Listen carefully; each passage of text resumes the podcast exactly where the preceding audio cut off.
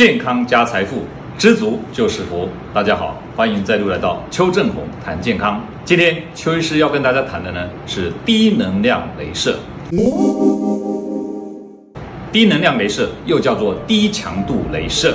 一般医疗用雷射大多使用于外科手术上，主要是利用其瞬间高能量的输出，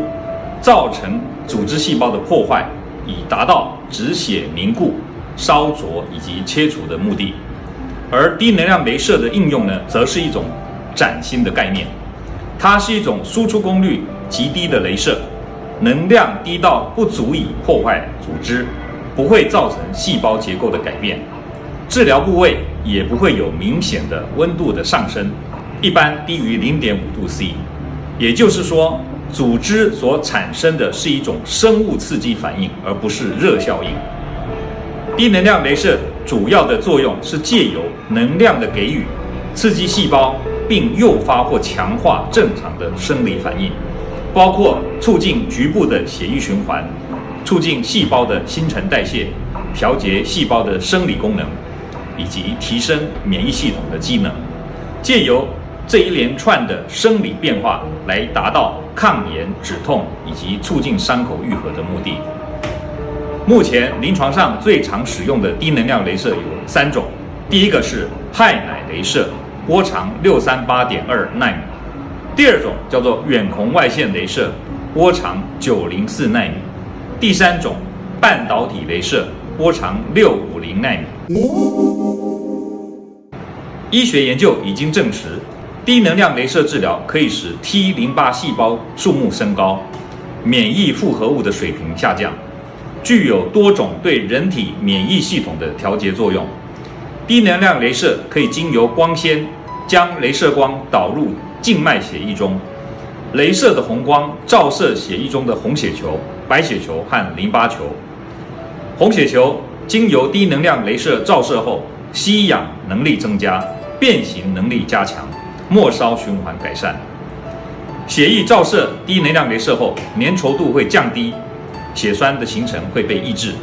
白血球和淋巴球照射以后，活性会增强，抵抗力会改善。根据研究，镭射照射以后，细胞中的 ATP 和蛋白质的合成加快，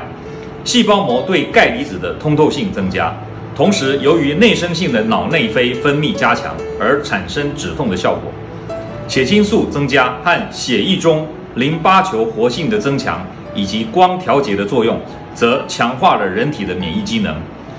细胞的粒线体是制造 ATP 的工厂，而 ATP 则是细胞维持正常功能所需。低能量镭射是一种生物激发镭射，而不是生物破坏镭射，所产生的是生化效应，而不是热效应，因此不会对组织造成伤害。免疫力不好的人，抵抗力差的人。睡眠困扰、自律神经失调，又不希望长期服药的人；高血脂、高血压和糖尿病病人，希望减少服药、减轻症状的人；皮肤暗沉、循环不好的人；食欲不好、情绪低落和忧郁的人；曾经中风或心肌梗塞的人，都可以借由静脉雷射的照射，获得某种程度的改善。低能量雷射除了用光纤打进血管照射血液以外，对于怕打针或找不到血管注射的人，现在还可以利用二极体雷射从皮肤外照射血管，达到近似静脉雷射的效果。对于鼻过敏的人，也可以经由鼻内黏膜的照射，将雷射光的能量导入循环。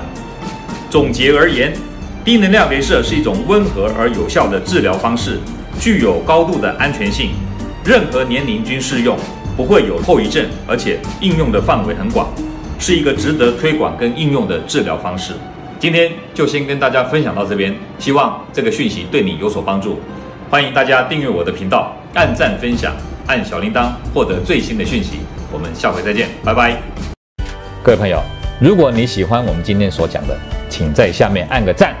如果你对我们的内容感到兴趣，想要获得最新的讯息，请按订阅。下回见。